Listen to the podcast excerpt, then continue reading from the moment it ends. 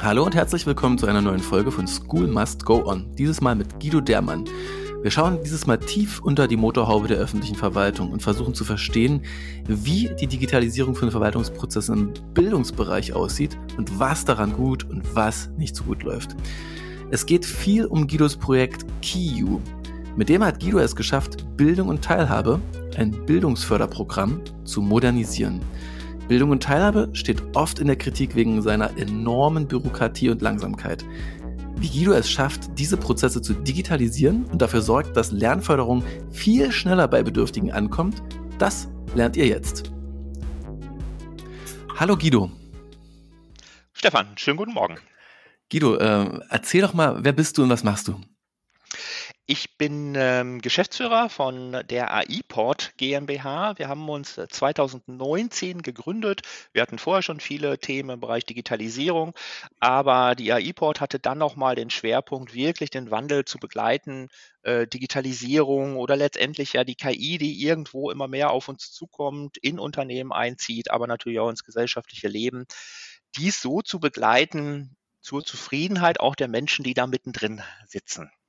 Und ähm, in den Projekten, auch in den letzten äh, zwei Jahren, vielfältig, ähm, tatsächlich viel natürlich Corona-bedingt, auch ähm, Themen Homeoffice, New Work bei großen Unternehmen. Wie entwickelt sich dies? Wie kann sich die Kultur dort mitentwickeln, dass es nicht nur dabei bleibt, ach, da ist jemand zu Hause, den schalten wir mal dazu.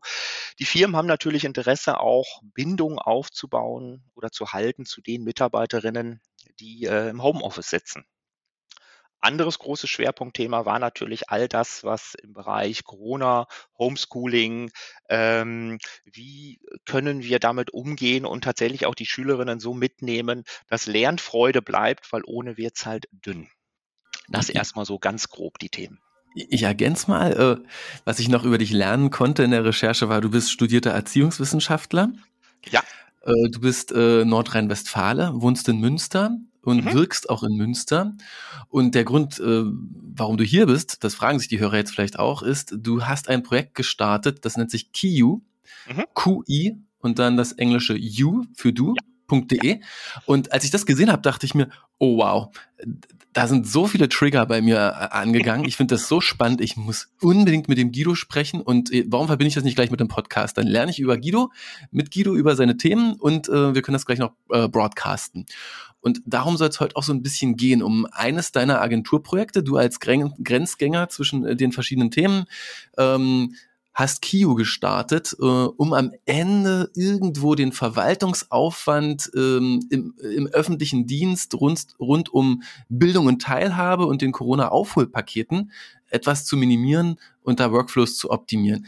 Kannst du uns über die Ziele und das, was Kio macht, etwas mehr erzählen? Gerne. Ähm, ich würde deiner Einleitung auch nicht widersprechen, möchte sie aber anders ausdrücken, denn äh, erstmal haben wir sicherlich ein Ziel in der Gesellschaft, möglichst viele Menschen, in diesem Fall halt auch äh, die Kinder in der Schule, mitzunehmen. Und äh, da wäre mir jetzt ja eigentlich der Verwaltungsaufwand auch egal an der Stelle.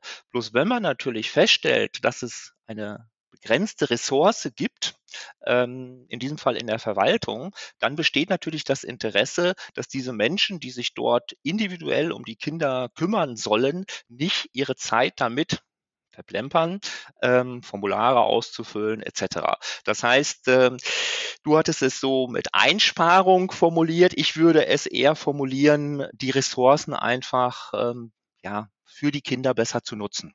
Hm, ich ergänze mal an einer Stelle, weil Bildung und Teilhabe triggert mich einfach krass, ja.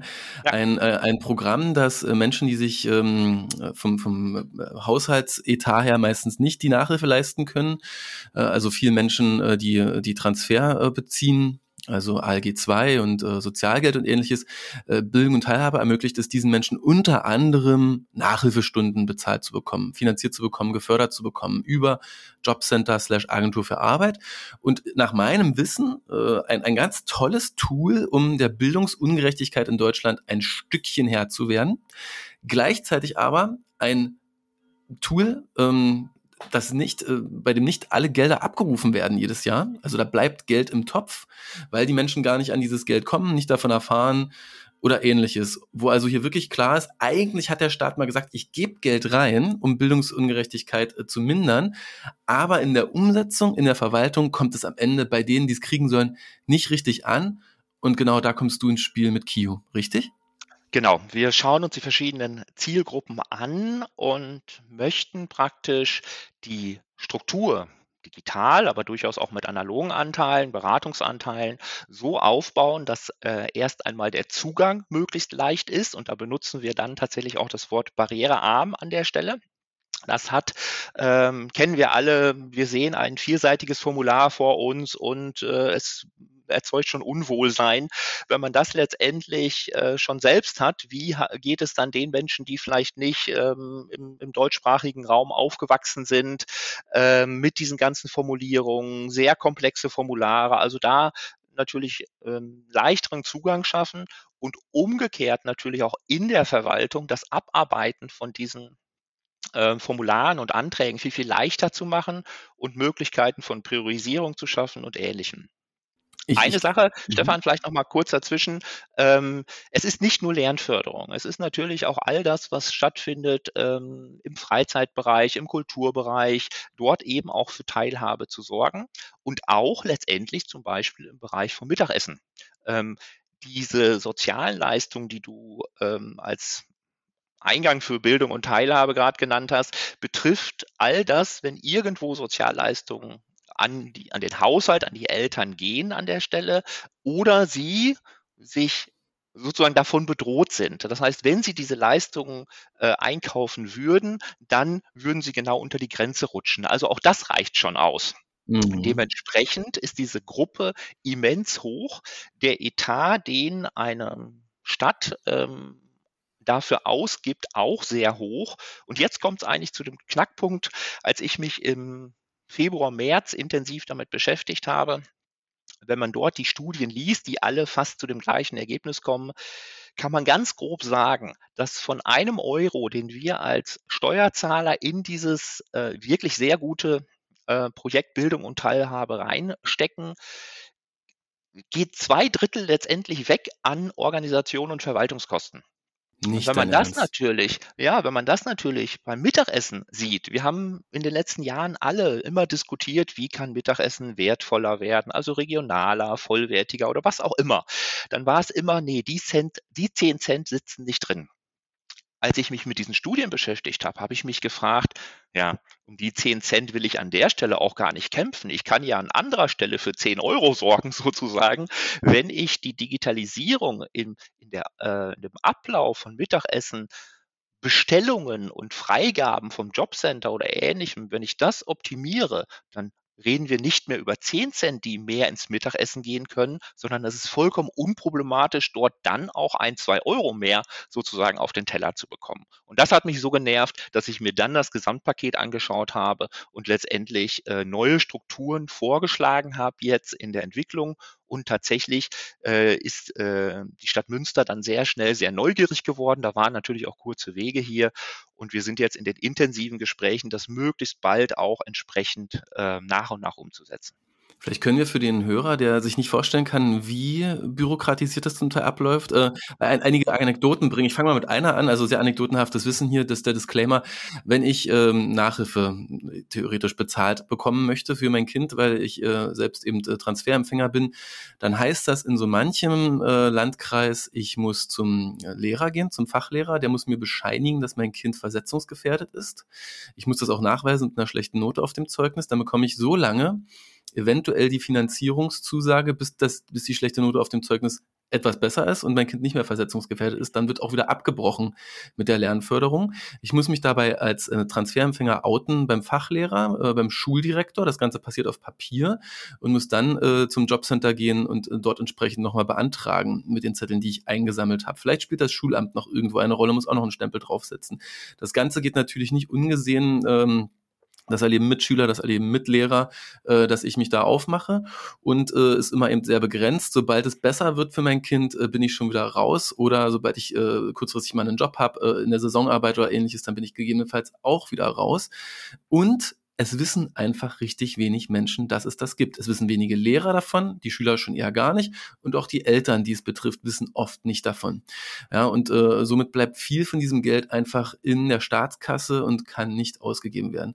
Das mal so, wie extrem es aussehen kann. Alles auf Papier, alles von Lehrerhand zu Schuldirektorhand zu Schulamtshand zu Jobcenterhand weitergereicht. Man kann sich vorstellen, wie viel, wie lange so ein Prozess dauert, wenn man eigentlich gerade kurzfristig mal etwas Lernunterstützung braucht. Vielleicht kannst du auch noch zwei, drei Anekdoten teilen, die du so gelernt hast, wie schlecht es manchmal laufen kann und wie viel Verbesserungspotenzial hier wirklich drinsteckt, wenn wir von zwei Dritteln Verwaltungskosten reden. Mhm. Also das Beispiel, was du genannt hast, nehme ich jetzt mal als ähm, eine vermutlich der positiven Varianten. Das ist tatsächlich ähm, das ist wirklich so, denn ich, ich setze jetzt noch zu, äh, zusätzliche Verwaltungsmaßnahmen obendrauf, die dort stattfinden, die du jetzt sozusagen eher so aus Eltern-Schüler-Sicht äh, nicht formuliert hast. Die kommen aber dazu. Wir nehmen genau deine Variante wo übrigens aus pädagogischer Sicht natürlich es eine Katastrophe ist, dass dieser Vorgang gefühlt circa acht Wochen dauert. Das heißt, da ist ein Kind, was den Mut aufgebracht hat, an irgendeiner Stelle oder über die Lehrperson zu sagen, ja, Nachhilfe wäre jetzt sinnvoll dann kann dieses Kind erstmal acht Wochen warten, bevor tatsächlich ein Start erfolgen kann da sagt, ich habe auch lange mit, mit Professor Zierer äh, von der Uni Augsburg darüber gesprochen, das ist natürlich eine Katastrophe, ne? ähm, wenn so eine Grundmotivation da ist, dass das dann noch so geschoben wird. Jetzt der Grund für die acht Wochen. Ja, genauso wie du beschrieben hast, Papiervarianten, ähm, die dann halt nach und nach einfach immer weitergegeben werden. Das heißt, die werden weitergegeben von einem Meeting, was zum Beispiel stattgefunden hat zwischen äh, Lehrperson, äh, Kind, vielleicht Eltern schon dabei und Schulsozialarbeiterinnen dann muss irgendwo die Eltern noch äh, sagen, ja, ist es in Ordnung.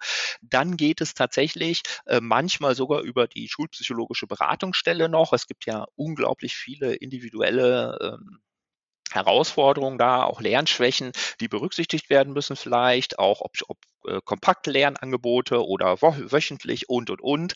Dann geht es tatsächlich über Schulamt, die das alles nochmal prüfen, letztendlich dann zum Jobcenter, die dann auch erstmal wieder prüfen müssen, ist, sind die Eltern denn überhaupt anspruchsberechtigt? Also nach diesem ganzen Rattenschwanz kann es dann noch dazu kommen, nee, da passte was nicht, dann war das sozusagen auch noch vergebens.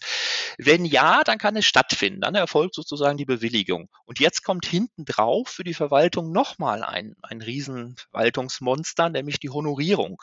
Wir reden ja hierfür von sehr, also relativ gesehen, relativ kleinteiligen ähm, Antragssummen. Das heißt, wir haben jetzt allein im Sommer schnell weit, ein, zwei, dreitausend Anträge, die da jetzt auf dem Tisch liegen, die alle genau diesen Turnus durchlaufen müssen, müssten.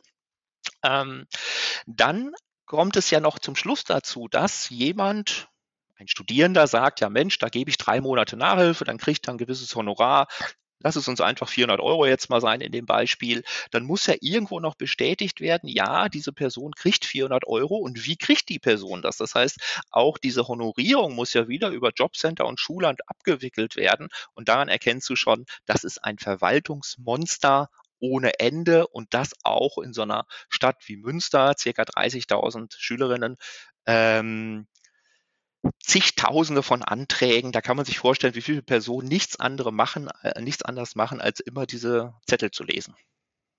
Wahnsinn. Kannst du uns, ähm, du hast dich ja viel mit äh, BUT oder Bildung und Teilhabe beschäftigt, in, in, in 90 Sekunden Okay, ich gebe dir auch zwei Minuten. Mhm. Einmal die Historie von Butt erklären. Wie ist es entstanden und äh, wo kommt eigentlich dieses Geld heute her? Kommt das vom Bund und wie wird es ähm, dann verteilt? Also wer entscheidet, macht jede Kommune da ihr eigenes Verwaltungssüppchen oder entscheidet ein Bundesland, wie der Prozess in jeder Kommune aussieht? Kannst du uns noch so, so, ein kleine, ähm, so einen kleinen Upload geben? Ich ähm. bin da jetzt tatsächlich gar nicht so sehr involviert, äh, jetzt geschichtlich. Äh, gut, der Bund hatte das Interesse, genau wie du am Anfang beschrieben hast, natürlich ähm, Bildungschancengleichheit ähm, anzubieten und dass das passieren muss letztendlich über die Kommunen, die die Sozialleistung ja bewilligen, ist, glaube ich, dann auch klar. Ähm, dann ist natürlich immer der Knackpunkt, und jetzt kommen wir Historie und wie machen äh, es die Kommunen. Es ist natürlich so, dass vor zehn Jahren letztendlich keine ähm, durchdigitalisierte Kommune diesen ganzen Ablauf hatte. Man hat ja auch das Problem, dass innerhalb der Kommune schon vollkommen verschiedene Ämter oft für die Sozialleistung zuständig sind. Im, im Glücksfall haben die sich abgesprochen, dass das Jobcenter eben mal quer nachfragt, ja Mensch, gibt's denn da andere Sozialleistungen von anderen Ämtern? Ja, okay, dann können wir die Bewilligung aussprechen. Klar ist aber, und das wird überall aktuell so sein, dass die Bewilligung natürlich endet in dem Moment, wo der Bewilligungsbescheid, ich nenne es immer, von der Dach ähm, von, von der Dachhilfe auch endet. Das heißt, in dem Moment, wo ein Wohngeldantrag bewilligt wurde bis zum 31.01. meinetwegen, kann die Nachhilfe auch nicht länger erfolgen. Das heißt, auch da entstehen nochmal kleinteiligere ähm, ja, Anträge zu diesem ganzen Verfahren. Und das macht es letztendlich in allen Kommunen übrigens sehr, sehr unterschiedlich. Ja, Bund über Jobcenter, äh, über die Länder ähm, erfolgt sozusagen der Geldfluss. Das ist noch relativ überschaubar. Problematisch wird, dass dieser Geldfluss sich dann unglaublich kleinteilig abbildet. Jetzt kann man ähm, auf KIO schauen. Ne, auf der Website äh, sieht man dann so ein schönes Prozessrad. Ja, das fängt an bei ja. Marketing, die Lehrenden müssen davon wissen, dass es gibt, die Eltern müssen davon wissen und die Jugendlichen auch. Und dann geht es weiter über die Beantragung, die Bestätigung, die zweite Beantragung, die Bewilligung, das Matching zu Nachhilfelehrern, Nachhilfeschulen, in dem unserem Fall zum Beispiel die Durchführung und dann noch äh, Controlling, Evaluation und äh, dieses KIO-Portal, das ihr gebaut habt, wo steht ihr da jetzt aktuell? Wie ist es entstanden? Wo steht ihr? Ich habe verstanden, euer Pilotkunde ist ähm, deine Heimatstadt Münster. Vielleicht kannst du uns etwas zur Genese des Projekts erzählen. Mhm. Ähm, dieses Projekt Rat beschreibt sowohl Anspruchsgruppen in einem Projektstatus als letztendlich auch den Ablauf. Und der ist jetzt auch erstmal gar nicht neu. Den gibt es jetzt auch schon. Ähm, er wird halt nur mit Papier hin und her getragen. Das, äh, und alle arbeiten hintereinander. Und äh, das ist auch aus meiner Sicht das größte Problem im Erkennen von Digitalisierung. Ähm, ich arbeite auch an anderer Stelle zusammen mit dem Land NRW in einem Projekt, äh, wo es einfach erkennbar war, jetzt auch bei den ganzen Corona-Geschichten, dass Digitalisierung wird immer mal so als Begriff genommen, aber jeder versteht darunter etwas anderes und die Verwaltung insbesondere versteht darunter etwas ganz anderes. Und hier war tatsächlich erstmal die Hauptaufgabe klar zu machen, dass Digitalisierung nicht bedeutet, dass es jetzt eine Online-PDF gibt. Das ist äh, auch geregelt über das sogenannte Online-Zugangsgesetz. Das soll es eh geben. Hier geht es darum, dass Digitalisierung bedeutet, dass Irgendwo in der Schule drückt eine Person auf den Knopf und weil es dort passiert ist, kriegt eine andere Person sozusagen das Ding auf die Checkliste drauf und sagt, oh, da muss ich reagieren, da muss ich eine Stellung, drückt auch auf den Knopf. Das heißt, die Personen können zeitlich und räumlich unabhängig voneinander arbeiten und bekommen in Checklisten immer das angeboten, was letztendlich jetzt Priorität für sie selbst hat. Und äh, wenn man dann eben diese Anspruchsgruppen hinzunimmt, also Lehrpersonen sehen halt genau die Schüler, wo sie sagen sollen, ist es erforderlich oder nicht. Ein Schüler, Eltern sehen genau sich, ah, wie ist mein Antragsstand? Schulsozialarbeiter betrachten ihre Schule oder Schulverwaltung ihre Schule und die, die Schulamt letztendlich natürlich schaut auf den Gesamtrahmen. Dieses Raster steht soweit und ist letztendlich ausformuliert, auch äh, programmiert in der Struktur. Das, was jetzt fehlt, ist an jeder Stelle die Feinarbeit zu leisten, weil dort jede Kommune einfach unterschiedlich ist. Manche Kommunen sagen tatsächlich, ja, schulpsychologische Beratungsstelle brauchen wir oder brauchen wir nicht. Manchmal sind die Schulsozialarbeiterinnen sehr stark eingebunden, manchmal weniger. Das wollen wir dann einfach je Kommune je kreisfreie Stadt, je Kreis so anpassen, dass es individuell passt. Das ist aber unproblematisch, weil da geht es letztendlich nur um ja, die genauen Formularfelder. Klar ist, alles alle arbeiten unterschiedlich. Also wir haben uns unzählige Kreise auch in ganz Deutschland an, äh, angeschaut und bekommen das übrigens auch als Rückmeldung von den Nachhilfeinstituten, mit denen haben wir auch gesprochen, dass letztendlich das gesamte Abrechnungsverfahren auch komplett unterschiedlich ist, sogar in den Honorarhöhen unterschiedlich ist. Und auch für die ist es ein Riesenaufwand, letztendlich ihre abgerechneten Stunden tatsächlich am Ende beim Jobcenter einzureichen und äh, dann eben auch die Honorare ausgezahlt zu bekommen. Und das ist sozusagen der Stand, den wir haben bei KIU, dass wir sagen, wir haben ein Portal, das bindet letztendlich alle diese Prozessschritte, diese Workflows ab, immer aus der Sicht der eigenen Rolle, also eine große Benutzerverwaltung dahinter. Wahnsinn. Und ähm, ich kann mir vorstellen, ein Riesengewinn. Ich bin mir sicher, das Thema Datenschutz ist hier ein Thema, das werdet ihr lösen oder habt ihr gelöst, ähm, müssen, müssen wir heute auch nicht drüber reden, aber ein Riesengewinn. Kann ich mir das denn so vorstellen, dass es ein, ein, ein Tab ist im Browserfenster, das, das jeder aufmacht? Oder sind das Instanzen, äh, äh, Clients, die ich mir installiere und ein festes Programm auf den verschiedenen Verwaltungsrechnern? Nee, es ist hier so, eben aus Datenschutzgründen, dass es natürlich im Rechenzentrum äh, hier der Stadt Münster installiert werden soll. Und ähm, dann, klar, jetzt könnte auch ein Land NRW letztendlich solche Installationen anbieten. Es ist dann für die Anwendungsseite eine Webanwendung. Genau. Und ich interessiere mich immer dafür, wie Verwaltung äh, innovativ wird und, ähm, und, und ähm, dann eben solche Projekte möglich werden. Eine, eine agile Agentur mit, äh, mit, mit, mit, mit dir als Kopf arbeitet für die Verwaltung. Kannst du uns ein bisschen erzählen, wie es zu dieser Zusammenarbeit gekommen ist? Bist du als Projekt Produktvisionär dahin und hast gesagt, ich bin selbst betroffen davon, ich habe hier Vorschläge und dann ging das so los oder hat die Stadt Münster gesagt, wir würden da gern mal etwas starten und äh, du hast dich dann ähm, als ähm, Auftragnehmer beworben? Mhm. Ähm Nee, das zweite leider nicht, muss man sagen. Soweit äh, gehen die Städte äh, da mit offenen Augen, glaube ich, noch nicht durch die Gegend oder können das auch nicht einschätzen. Nee, es ist noch, äh, noch ein ganz anderer Weg gewesen, denn wir haben tatsächlich im äh, ja, Frühjahr Sommer letzten Jahres haben wir den Städten ein kostenfreies Check-in-Tool angeboten. Alle kennen Luca, also genau sowas, bloß bei uns ohne App. Man kann es einfach so nutzen. Check-in.jetzt heißt das Ganze, ging per Mail, geht per WhatsApp, ohne Registrierung, sehr einfach, wurde auch vielfältig benutzt in Münster. Also in dem Rahmen war ich dann schon relativ aktiv, war dann auch beteiligt in einer Arbeitsgruppe im Land NRW, weil das Land NRW hat nicht Luca-Lizenzen erworben, sondern eben über eine freie Schnittstelle, Iris heißt die, war ich sehr stark beteiligt und irgendwann kam es dann zu dem Punkt im Frühjahr diesen Jahres, dass es sogenannte Modellregionen gab beim Land NRW.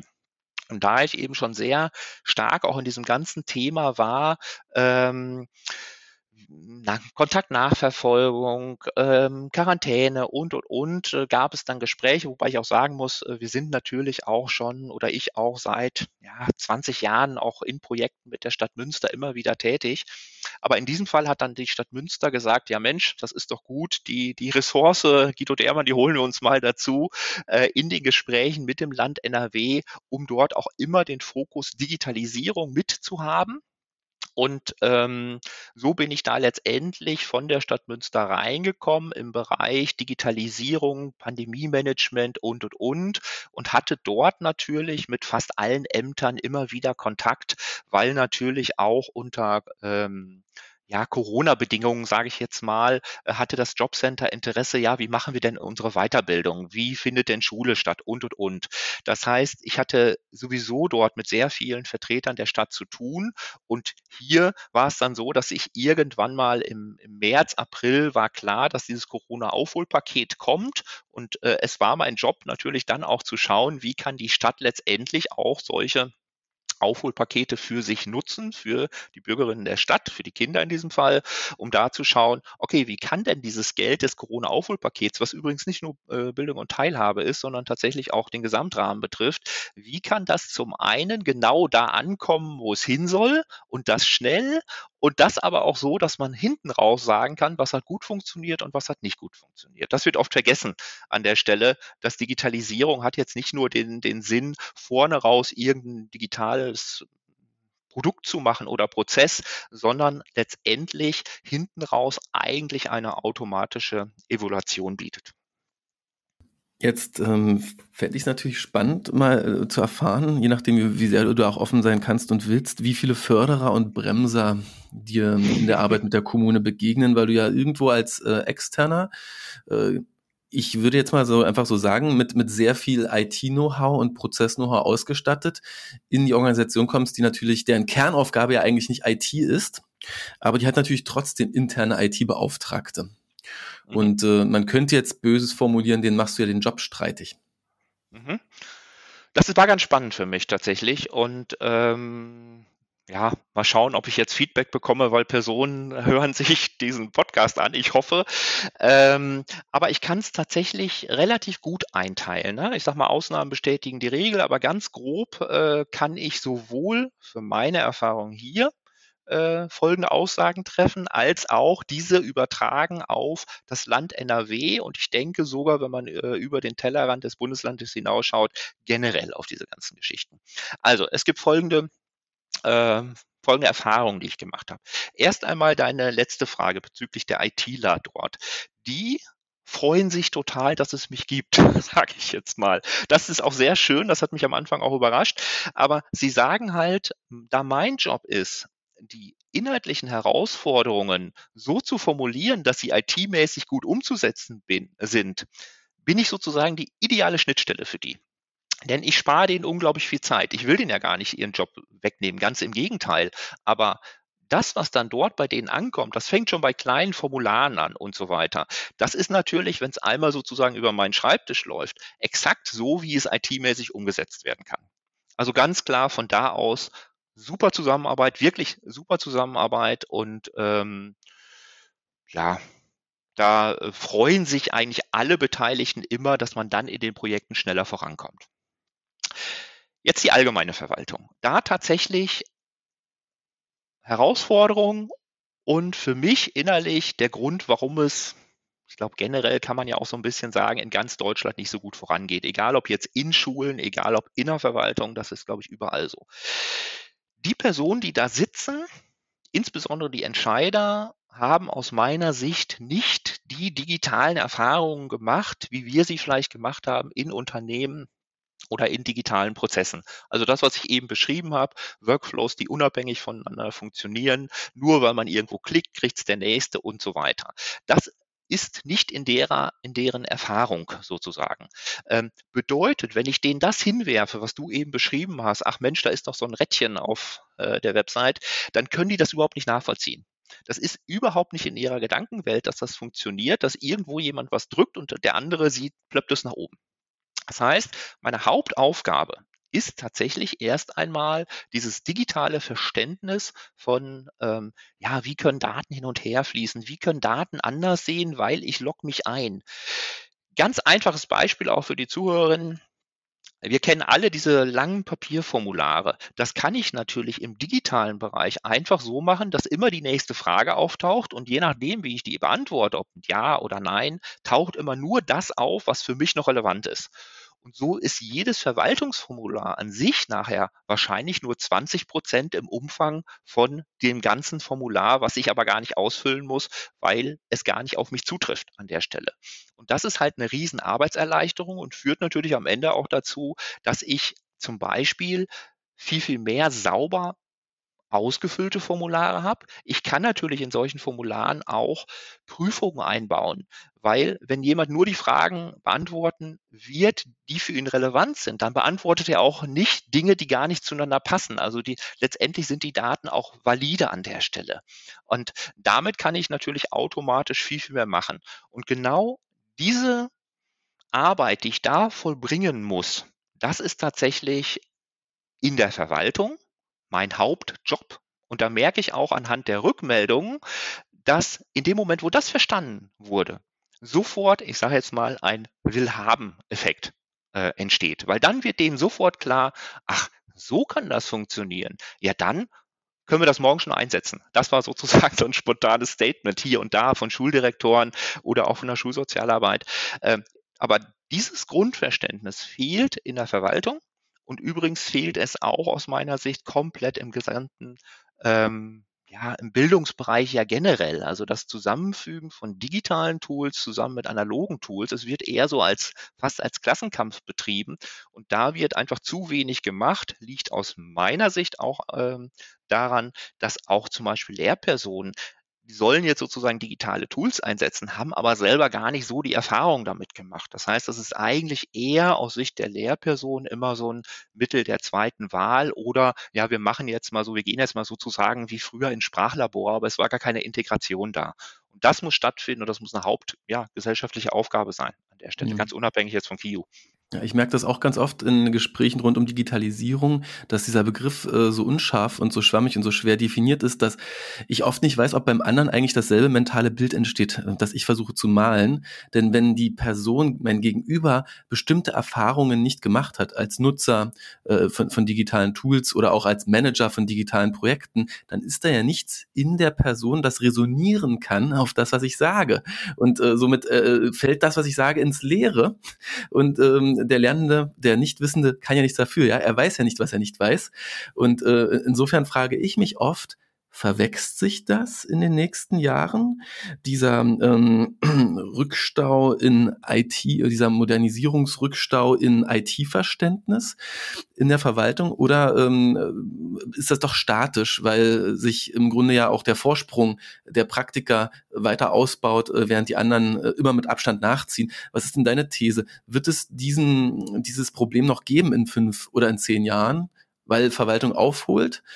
Oder bleibt es immer im Grunde dieser Abstand zwischen den IT-Praktikern und der, Ver äh, und der Verwaltung, die eben nicht den ganzen Tag IT-Experiences äh, erlebt, ja, äh, und man muss immer diesen, diesen Transfer leisten. Mhm. Also ich glaube tatsächlich, wenn ich die letzten fünf Jahre betrachte, ähm, wird es schlimmer, sozusagen, aus folgendem Grunde. Ach. Ja, das ist leider erschreckend. Und ich glaube auch viele Arbeitgeber werden das feststellen, wenn es darum geht, wie IT-affin sind die äh, Auszubildenden und so weiter.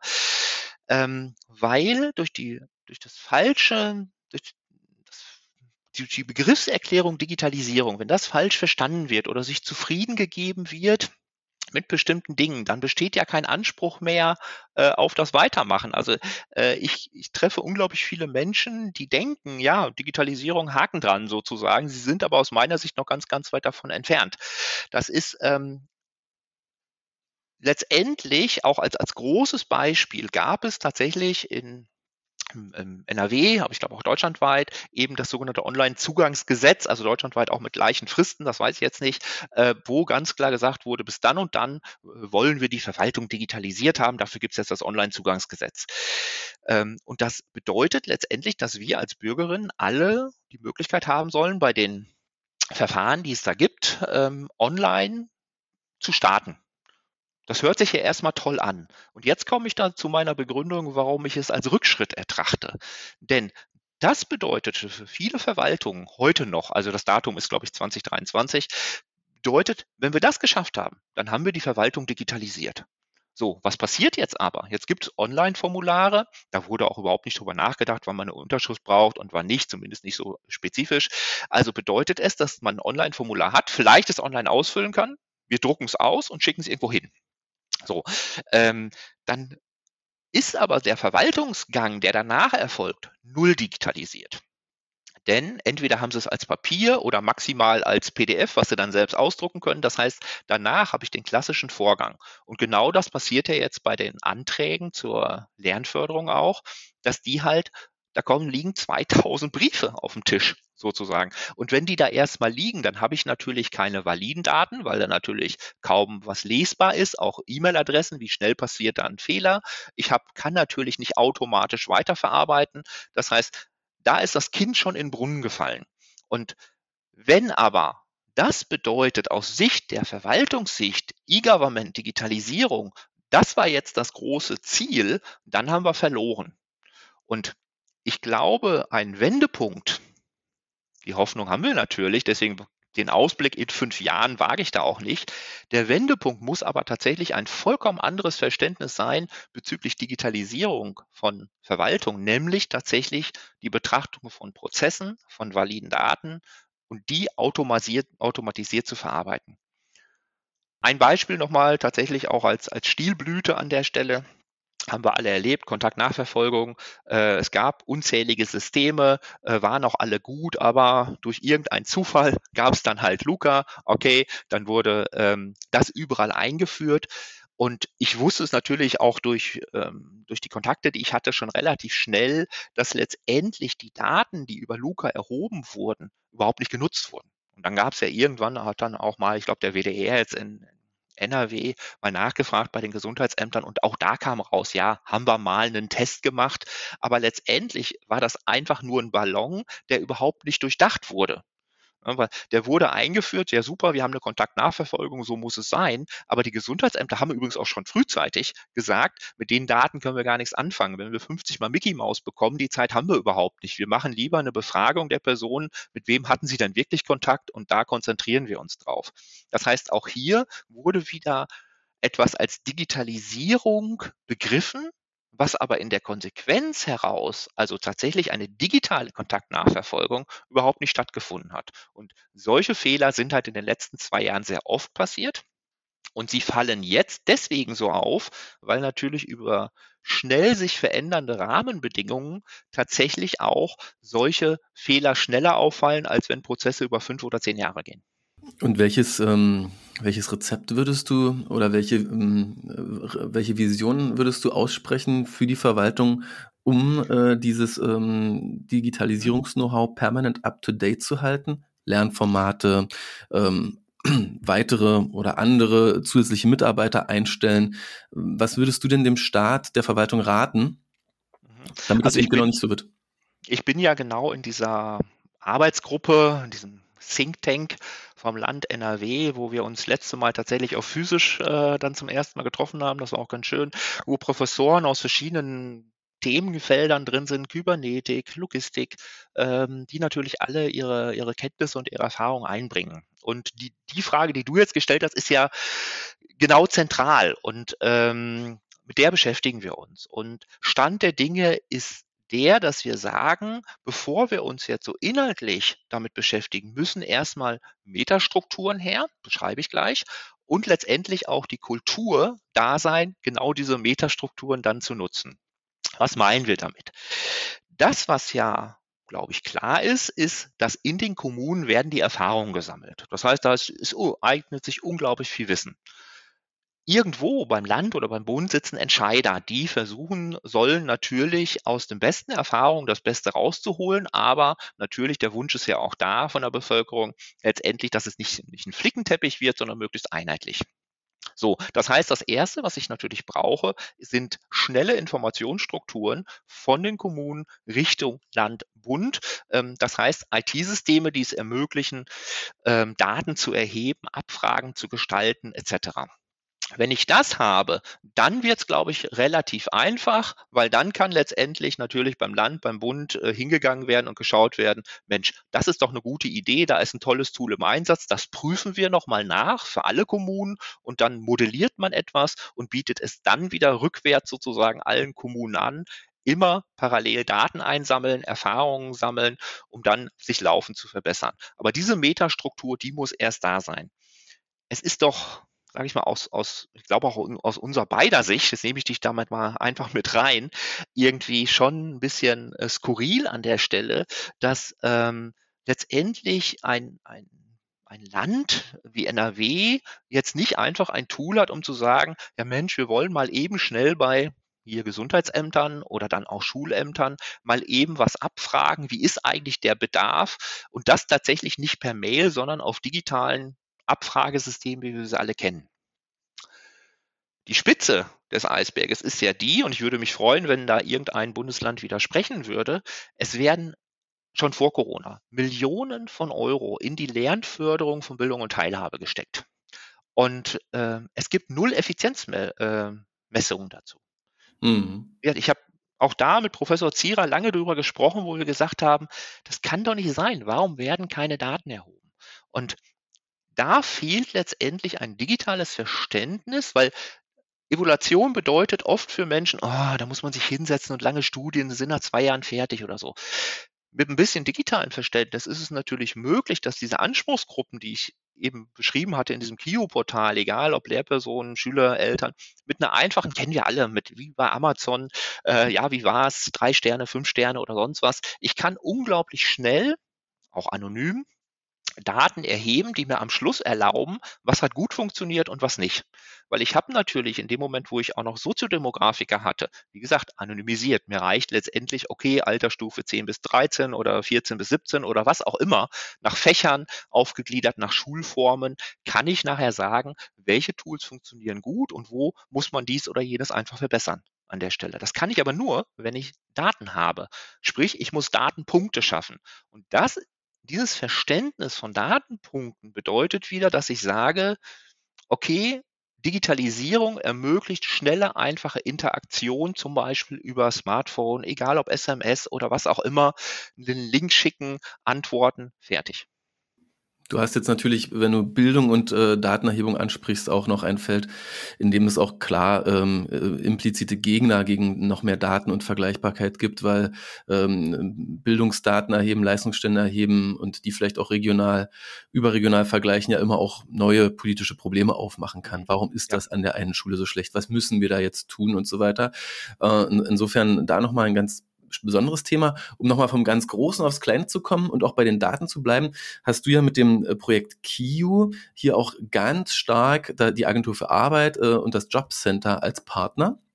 Mhm. Ja, eine, eine Organisation, die ich wahrnehme als doch sehr datengetrieben. Ja, es geht eben schon sehr stark drum, wer bekommt wie viel Bezug, wann, äh, wie viele Termine macht jeder Fallmanager vor Ort, äh, wer wird neu in Jobs platziert und nicht, wie verhält sich das saisonal. Also eine extrem datengetriebene Organisation, äh, auch schon recht digital, die nun auch noch den Vorteil hat, deutschlandweit sehr standardisiert zu sein und wo eben nicht jede Kommune ihr eigenes Süppchen kocht. Mit ja. KIU hast du ja ein, ein Produkt entwickelt, das einen extrem komplexen Vorgang mit vielen Stakeholdern, also Schüler, Eltern, Lehrer, äh, Schulamt, Schule, ähm, äh, Jobcenter ähm, und so weiter miteinander connected. Jetzt wäre doch das Jobcenter oder die Agentur für Arbeit der ideale Promoter, um das Tool nach ganz Deutschland zu bringen. Ja, weil auf dem Jobcenter als Plattform sitzt das eh drauf. Den Stakeholder hast du schon. Jetzt müsste es ja darum gehen, die anderen äh, auch alle zu kriegen. Machen die richtig krass Werbung für dich gerade? Also das äh, Jobcenter Münster, da kann ich mich wahrlich nicht beschweren. Ja, die nehmen unsere Dokumentation und verteilen sie tatsächlich weiter. Ähm, ich glaube oder hoffe natürlich auch, dass das passieren wird, was du jetzt so beschrieben hast. Ähm, ich glaube, die anderen Jobcenter warten natürlich so ein bisschen auf ähm, ja, erste Erfahrungsberichte, wie läuft's, vielleicht ja auch Zeitersparnis in den Antragsbereichen. Aber du hast genau recht. Also die Jobcenter sind im Gegensatz zum Schulamt viel, viel mehr äh, standardisiert und äh, schon sehr weit in den Prozessen. Es, äh, sie haben dann ein Problem, wenn sie sozusagen sehr kleinteilig irgendwann keine andere Chance haben, als diesen einen Antrag vom Mittagessen einmal im Monat zu bearbeiten. Hm. Faszinierend, ja. Der, Knack, der Knackpunkt ist aber tatsächlich das Schulamt, weil da hört sozusagen mit der angebundenen Digitalisierung ja auch über Arbeitsagentur und was weiß ich, die gibt es da halt so nicht. Das heißt, ich habe keine Vorgaben von den Bundesländern, das ist ja erstmal Ländersache auch, ähm, dass gesagt wird, hey, die Abläufe oder die Prozesse in den Schulämtern müssen so und so sein.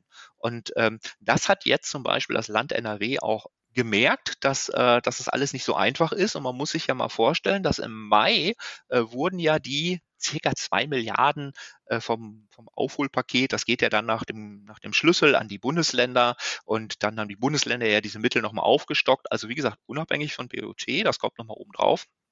Mhm. So, und jetzt soll das Land NRW halt dieses Geld weiter verteilen an ähm, ja am Ende die Kinder und überlegt natürlich, wie macht es? Ne? Gibt es an den Schulen, gibt es an, an die Kreise, an die Kommunen oder was auch immer. Und da tritt genau das Problem auf, wo die Politik, glaube ich, gefordert ist.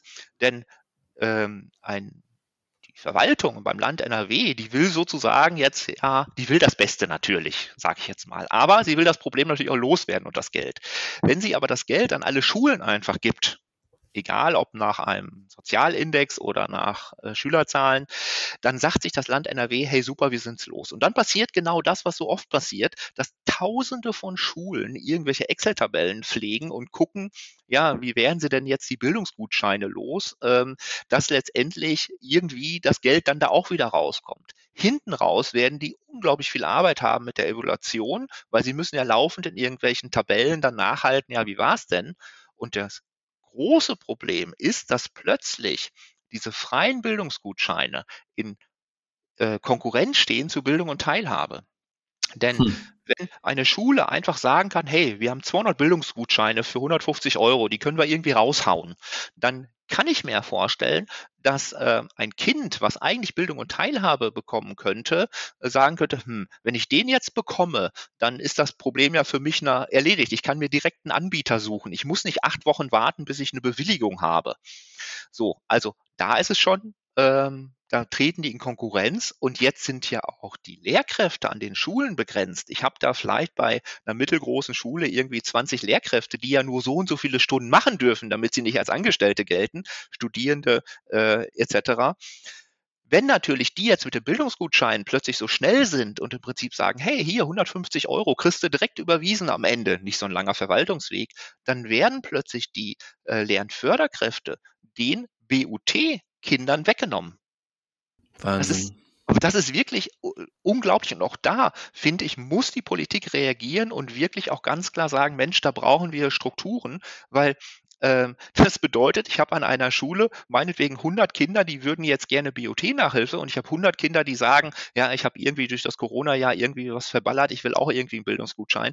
Dann nee, kriegen die 100 die Bildungsgutscheine, die nehmen komplett die Stunden weg von den Lernförderkräften. Es gibt nicht mehr. Es suchen, überall werden händeringend welche gesucht. Das heißt, wenn die BOT-Kinder dann nach acht Wochen kommen und sagen, ja, ich will jetzt aber auch Mathe-Nachhilfe, dann wird denen gesagt, ja, vielleicht in sechs Monaten gibt es dann eine Lernförderkraft. Also ein Albtraum, der die Bildungsungerechtigkeit verschärft. Ja, aus meiner Sicht, ja, aus meiner Sicht ist die Gefahr extrem hoch, dass dies da sogar die Bildungsungerechtigkeit verschärft. Denn es ist ja vollkommen klar, ohne jetzt irgendwem zu nahe zu treten, dass äh, jemand, der geübt ist, ein zehnseitiges Formular auszufüllen und vielleicht auch noch äh, geübt ist, irgendwo bei Lehrern das einzufordern und, und, und, letztendlich eine höhere Wahrscheinlichkeit hat, am Ende die eine Lernförderkraft zu bekommen über die Bewilligung und andere Eltern, wo sich die Eltern vielleicht gar nicht so stark drum kümmern, wo der Achtklässler sagt, ja, ich hätte aber gerne, aber der natürlich nicht so viel Energie reinstecken kann und die Wege auch nicht so kennt, der bleibt hängen. Das heißt, am Ende verstärkt das die Bildungsungerechtigkeit. Ja. Die Corona-Aufholgelder als ein Mittelschichtförderpaket. Äh, wow. Ja, ja. Ja, und das nimmt halt den anderen es weg. Ne? Die, ja. die Ressource Lernförderkraft ist halt nicht unendlich. Und das finde ich eben auch spannend, ja, dass äh, in, in Gesprächen, die ich äh, manchmal habe, in Zwiegesprächen mit Politikern, dann wirklich der Glaubenssatz besteht, da finden wir schon noch ein paar Studenten, die Lehramt studieren, da finden wir schon noch äh, berentete Lehrerinnen, äh, die das nochmal machen wollen.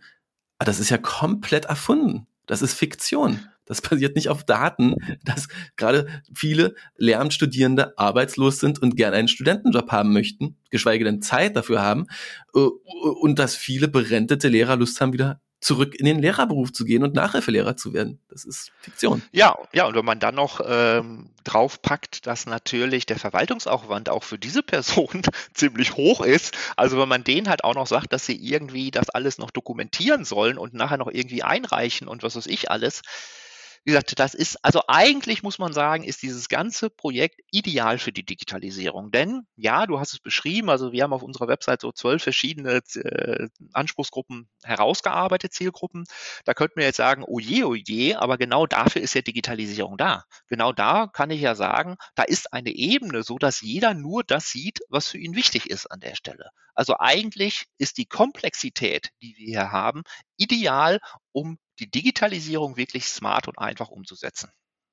Ich will dich zuletzt, äh, wir haben wieder viel länger gesprochen, als wir uns ja, vorgenommen stimmt. haben, ich will dich zuletzt ja. noch zu einer, ähm, äh, zu einer Thematik, die schon mehrmals anklang, äh, versuchen hinzureißen, auch sich konkret zu äußern. Wir haben ähm, die Frage oder diese, diese Diskrepanz, standardisiertes Jobcenter funktioniert überall in Deutschland recht ähnlich, in jeder Kommune, versus diesen extremen Flickenteppich aus individuellen kommunalen Lösungen sei es das Lernmanagersystem an der Schule, wie werden dort die Bildungsgutscheine abgerechnet äh, und so weiter. Ja. Jetzt deine Erfahrung ähm, und man kann das ja auch international vergleichen. Frankreich, die skandinavischen Länder, die sind viel, die sind auch auf Schulebene, was diese individuellen Lösungen angeht, ist alles viel zentralisierter, es ist viel standardisierter, so wie das Jobcenter eben auch, ja. Äh, würdest du sagen, es würde uns gut tun, weniger Flickenteppich und äh, mehr standardisierte Prozesse, Abläufe in den Verwaltungen der einzelnen Kommunen, so wie das Jobcenter es uns jetzt eigentlich vormacht? Ähm ich muss leider da auch differenziert antworten, Stefan. Also, äh, damit wir nicht in so eine Schiene reinrutschen, letztendlich, ja, ja, die haben das und das gesagt. Ähm, Digitalisierung muss man strukturell betrachten. Digitalisierung bedeutet jetzt nicht, und jetzt nehme ich den Jobcenter-Vergleich, ja, A, B, C stehen hintereinander sozusagen. Darum geht es gar nicht. Aber Digitalisierung bedeutet, es gibt A, B, C. Ne? Oder letztendlich auch, wenn es D gibt, ist das einzubauen in den Workflow. Und dahin müssen wir kommen. Das heißt, es muss sozusagen eine äh, ein Strukturdenken da sein, dass ich individuelle Lösungen, weil Schulen sind nun mal, eine Hauptschule agiert vollkommen anders als irgendwie eine, ein Gymnasium oder ein Gipsförderschulen. Die sollen ihre Individualität ja. auch, auch tatsächlich äh, mit ihrem Können umsetzen. Das ist wichtig. Aber die Strukturen dafür, und dafür brauche ich letztendlich Denke in diesem Fall Flickenteppich Länder haben wir ja immer. Das reicht aber vollkommen aus, jetzt einmal beim Land NRW, solche Strukturen zu schaffen. Es geht nicht darum zu bestimmen, was hinter der Box A steht, aber dass ABC grundsätzlich es sowas gibt und das als Hilfe den Schulen gegeben wird, da bin ich mir ganz sicher, da werden alle Schulen das mit Kusshand nehmen an der Stelle, weil sie sich selbst ähm, es ersparen, Strukturen aufzubauen. Bloß wie gesagt, man muss da ein bisschen äh, in Strukturen denken, nicht in Inhalte, also so eine Metaebene berücksichtigen, aber unbedingt das Wissen einbinden. Und dann schaffe ich es mit Sicherheit auf Landesebene äh, wirklich ein Tempo aufzunehmen in den Schulen, weil die haben mehr Zeit dann eben für wirklich das, äh, was ihre Kernaufgabe ist und weniger in diesem Verwaltungsbereich. Denn am Ende, so individuell manches manchmal aussieht, es sind ja doch, es ist ja doch clusterbar. Ja? Wir haben nun mal bestimmte Schulformen und äh, die laufen dann doch, selbst wenn sich jeder super individuell fühlt, immer irgendwie ähnlich ab. Und so kann auch eine Software gestaltet werden. Verschiedene Cluster äh, von, von, Nutzern äh, finden sich darin wieder und Funktionen können an- und abgeschaltet und äh, Beziehungen zu einzelnen Nutzern können an- und abgeschaltet werden. Genau. Und das ist tatsächlich, diese Denke muss auch rein bei den Entscheidern, dass es nicht darum geht, wir brauchen jetzt die Software, die ABC macht, sondern wir brauchen eine Software, die letztendlich letztendlich Workflows abbilden kann. Und dann werden wir weiter. Guido Dermann aus Münster, ähm, der, der Verwaltungs- und IT-Versteher. Vielleicht sprechen wir auch ein nächstes Mal wieder. Es hat mir super viel Spaß gemacht. Danke für deine Zeit. Ja, Stefan, danke dir. Bis denn. Ciao. Danke fürs Zuhören bei dieser Folge von School Must Go On. Damit du die neuesten Folgen immer direkt aufs Smartphone bekommst, abonniere doch diesen Podcast bei iTunes, Spotify oder deiner Lieblingspodcast-App. Für Ideen und Anregungen schreib mir unter podcast.sofatutor.com. Ich freue mich immer über neue Follower auf Twitter oder LinkedIn und diskutiere dort auch gern weiter. Ciao und bis zum nächsten Mal.